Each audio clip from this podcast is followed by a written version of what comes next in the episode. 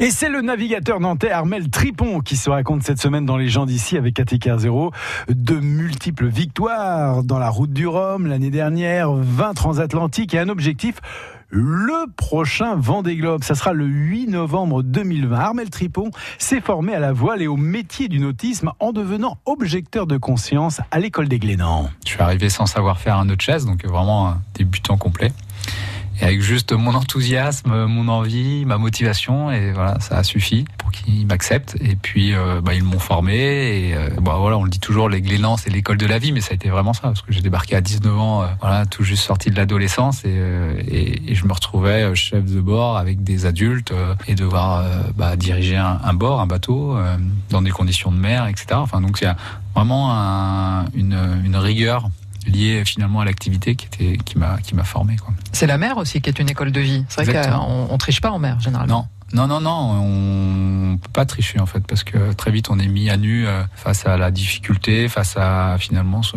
voilà ces faiblesses qu'on peut voilà et c'est assez étonnant d'ailleurs de voir euh, bah, comme des personnes euh, qui sont dans un cadre de vie qui ont une posture et puis en bateau finalement bah, les masques tombent et on se dévoile, et on se dévoile et, voilà et donc ça donnait des, des fois des, des, moments assez improbables. C'est à ce moment-là aussi qu'est née déjà l'idée de la, de la compétition? Déjà oui il y avait un peu de jeu entre nous, c'est-à-dire qu'on partait souvent en escadre, plusieurs bateaux, et puis premier arrivé au port, des choses comme ça. Donc ça, ça me plaisait. Mais par contre, la compétition à voile, c'est arrivé bien plus tard, quand j'ai commencé à régater euh, en passant mon brevet d'état, donc voile. C'était un diplôme un peu là pour devenir moniteur, euh, c'est ça officiel quoi. Diplôme d'état euh, à Quiberon, à l'UNV. Là, j'ai découvert la régate. Et donc là, on a beaucoup régaté en équipage. Et là, j'ai trouvé ça extraordinaire. C'était une nouvelle euh, rencontre en fait.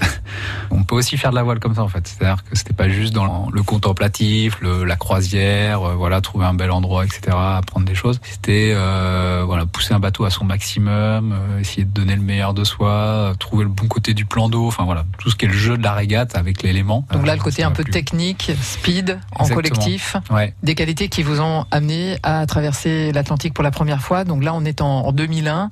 C'est un peu le, le Graal du jeune marin. Donc là, c'est la mini transat, 6 mètres 50 pour aller de, de l'autre côté. Ouais, alors première étape pour euh, pour effectivement rentrer dans le monde de la course au large. Euh, alors 2001, ça a été un peu douloureux parce que j'ai dû abandonner en fait euh, suite à de la casse. J'ai fait demi-tour entre le Cap Vert et les Canaries. Et bon voilà, on dit souvent que les victoires se construisent dans l'échec, mais voilà, cette, ce premier échec m'a finalement m'a renforcé dans ma motivation. Et puis entrer là en tant que gagnant 2003, donc à nouveau la mini transat. Et là vous la gagnez quoi. Je la gagne, voilà. Ah, c'est assez rocambolesque hein, quand même, hein, mais vous la gagnez. Oui. Ouais, ouais. ouais. Ça ça s'est fait un cheveu. Voilà Armel Tripon hein, qui se raconte tout au long de cette semaine.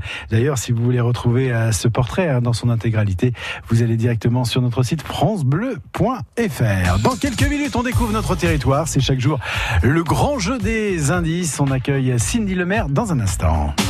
France Bleu.